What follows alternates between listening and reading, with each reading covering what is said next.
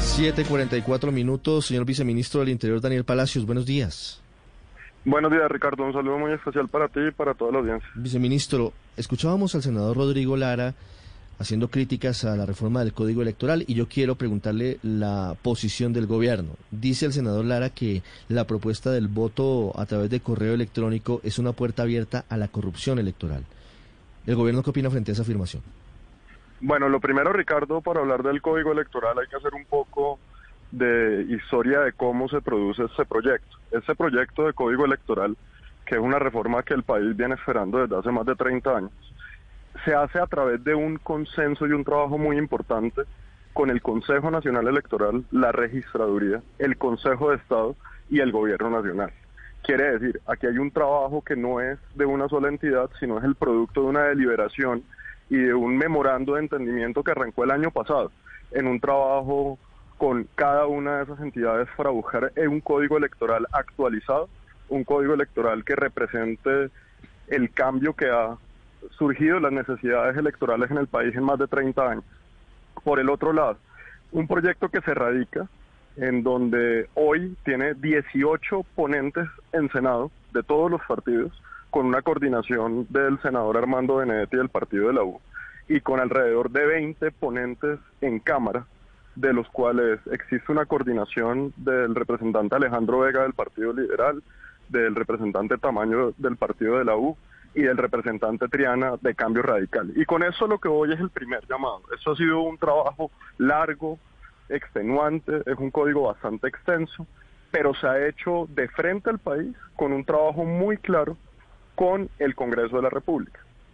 En materia del voto remoto, que era una de las facultades o de las modalidades que establecía el código, y vuelvo y digo, eso es producto de un consenso de lo que se radicó como producto de la deliberación entre el Consejo Nacional Electoral y la Registraduría. Usted sabe muy bien, Ricardo, que lo que entra al Congreso entra de una forma y sale de otra. Eso fue el consenso inicial con estas entidades. Aquí se ha dado un debate, en el Congreso se ha decidido que el voto remoto, o sea, el voto no presencial, no debía eh, entrar a operar eh, todavía en el país. Mm. Y hay que ser muy claro, fue la senadora Paloma Valencia del Centro Democrático la que radica una proposición acompañada de varios congresistas para eliminar esa modalidad.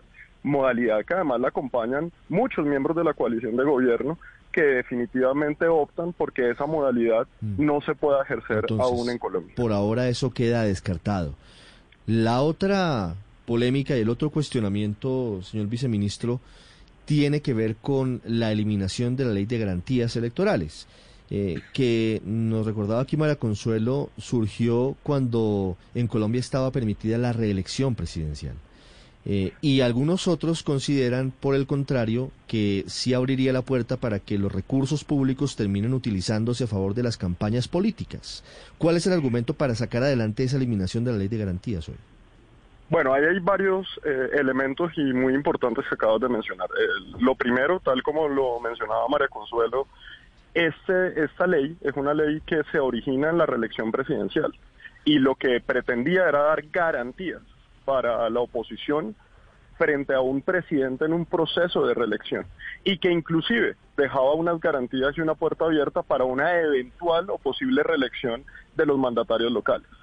Eh, lo primero que haría uno en un análisis sencillo es que si ya no existe la figura de la reelección presidencial para la cual fue diseñada, pues es una ley a la que le cabe una revisión.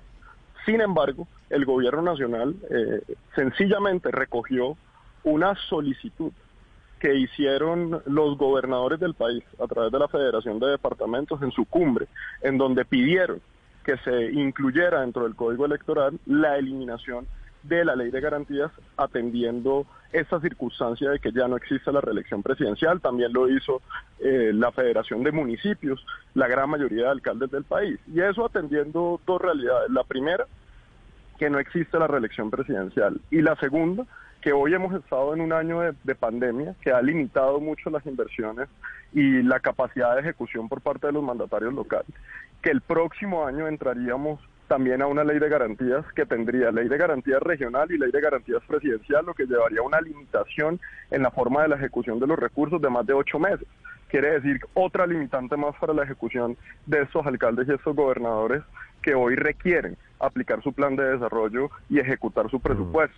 También hay que anotar y entender que el próximo año el gobierno nacional ha dispuesto el presupuesto más alto de inversión de la historia, 57 billones de pesos. Y ahí radicaría también la preocupación frente a cómo eso podría limitar esa capacidad de inversión. Pero en ningún momento eso viene a algún tipo de suspicacia frente a abusos por parte del gobierno nacional o algún interés eh, político. Este es un gobierno nacional que tiene claro que no hay reelección, que tiene claro que no tiene ninguna otra aspiración que servirle bien al país. Pero hay que dejar absoluta claridad que esto es una propuesta que emana por parte de los mandatarios locales a través de su preocupación de una ley de garantías que ya perdió, digamos, de cierta forma su razón filosófica de existir, que era la reelección presidencial, y por el otro lado, frente a las preocupaciones de inversiones que tienen a nivel local y regional. Pero, viceministro, eh, Señala usted, digamos, el tema de la limitación para, para la ejecución de recursos en el futuro. Esa es una cara, pero la otra cara, fíjese lo que está pasando ahora mismo en pandemia. La cantidad de investigaciones que tienen los organismos de control por hechos de corrupción alrededor de contratos, incluso para atender la propia emergencia sanitaria.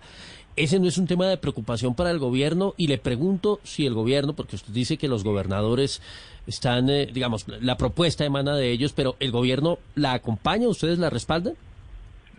Mira, nuevamente, creo que ahí estamos mezclando peras con manzanas. Si exista corrupción en la, en la contratación, pues debe llevar a que haya una investigación y que le caiga todo el peso de la ley a quien lo haga mal. Pero pues no podríamos decir entonces que restringamos la contratación en la pandemia porque ha habido algunos temas de corrupción. Y ahí estamos mezclando una cosa con otra, porque en un momento normal, pues los alcaldes y los gobernadores tienen la capacidad de hacer su contratación dentro de los marcos legales.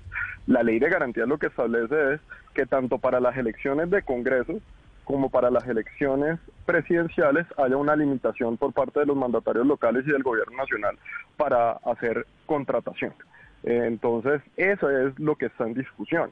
Eh, ahora bien, nosotros como gobierno nacional, y vuelvo y repito, hemos eh, apoyado y acompañado un código electoral que ha recopilado lo que muchas entidades armaron para hacer un consenso de lo que se radicó. Ahí habrá un debate en el Congreso de la República, que es el espacio natural en donde se debaten. Pero como lo mencionaba ahorita, Consejo Nacional Electoral, Consejo de Estado, Registraduría eh, Nacional, el gobierno nacional, los congresistas que han estado trabajando en las ponencias. Y a eso se le suma obviamente actores como la Federación de Departamentos, a su capitales, la Federación de Municipios, que han hecho sus aportes. Y eso es lo que ha radicado el gobierno nacional, eh, entendiendo que el registrador no tiene iniciativa legislativa y fue firmado y acompañado por el gobierno. Pero aquí lo que existe es una deliberación frente a esas preocupaciones. Y en ese sentido lo que se ha hecho frente a la ley de garantía es precisamente como genera una preocupación en algunos, lo que se ha hecho es retirarla en este momento para que quedara como una constancia y pues surgirá y seguirá el debate natural que tiene el Congreso de la República dentro de las iniciativas parlamentarias frente a esa iniciativa en particular. Pero eso es una iniciativa que ha nacido por parte de los mandatarios locales frente a las preocupaciones que ya le he manifestado. Viceministro, una última pregunta frente a la propuesta para que la veda de las encuestas antes de las elecciones sea no de una, sino de dos semanas. ¿El gobierno apoya esa posibilidad? Pues nuevamente, como, como te lo digo Ricardo, eso ha sido una discusión que ha estado al seno del, del Congreso. Hay unos temas en los que el gobierno nacional eh, ha dejado que el debate avance y fluya como debe fluir. en nuestra participación no ha sido en, esos puntos, sobre todo que son eh, sobre eh, la posibilidad de esas elecciones, lo que hemos escuchado las diferentes opiniones de los congresistas y junto con ellos se ha construido lo que hoy ha quedado aprobado. Eh, existía una posición de 38 horas antes, otra de que fuera 15 días y otra la de mantener los 8 días como estaba. Eh, nosotros hemos desde el gobierno manifestado que como está actualmente es una posición sana, que, que ha generado ya de cierta forma un consenso en el país y no existiría una razón para modificarla. 7.54 minutos es el viceministro del Interior Daniel Palacios con nosotros. Viceministro, gracias. No, gracias a usted.